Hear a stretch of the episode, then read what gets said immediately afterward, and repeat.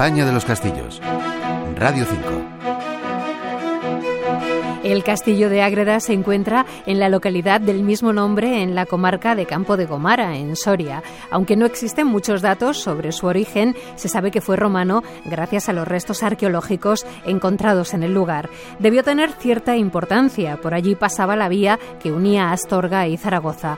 Además, se trata de un lugar estratégico en la cabecera del Tajo, dominando el camino de Aragón y Navarra por Tarazona un lugar idóneo para levantar un castillo. Poco se sabe de su época visigoda. El primer recinto fue construido por los árabes hacia el siglo X. La muela es el centro de la primera barrera defensiva. Allí se encuentra la Torre de la Mota. En el siglo XI se dan los primeros ataques cristianos que vienen de los reinos de Aragón y Navarra. Después de que Alfonso VII reconquistara el castillo, empezaron a levantarse los demás recintos.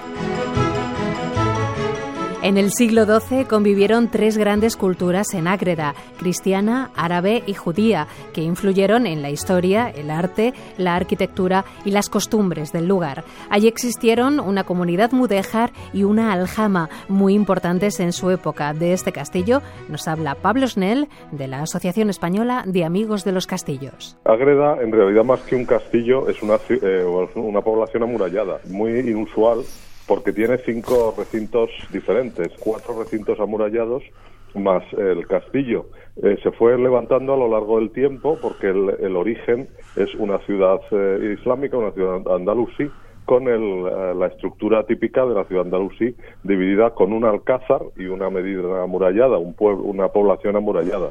Sobre esa población, cuando se conquistó por los cristianos la zona, se construyó enfrente, en el cerro de enfrente, la ciudad cristiana, pero manteniendo la ciudad antigua.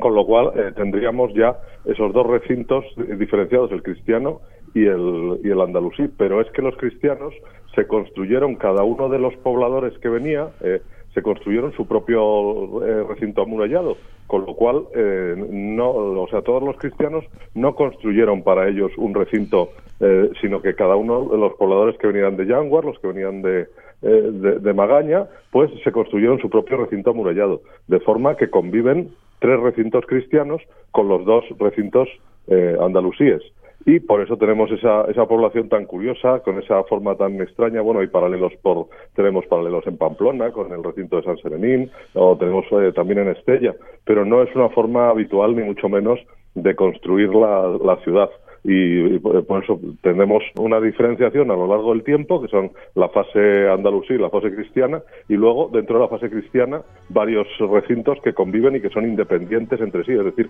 la, propia ciudad cristiana está dividida interiormente entre los habitantes de Magaña, los de Yanguas, pues eh, no, no, tienen un mismo recinto en realidad. Ágreda siempre se negó a ser moneda de cambio para pagar a los nobles que participaban en las luchas entre los reinos de Aragón, Castilla y Navarra. En todos los casos, el pueblo se alzó contra quienes se les impusieron y tuvieron que llegar a un acuerdo.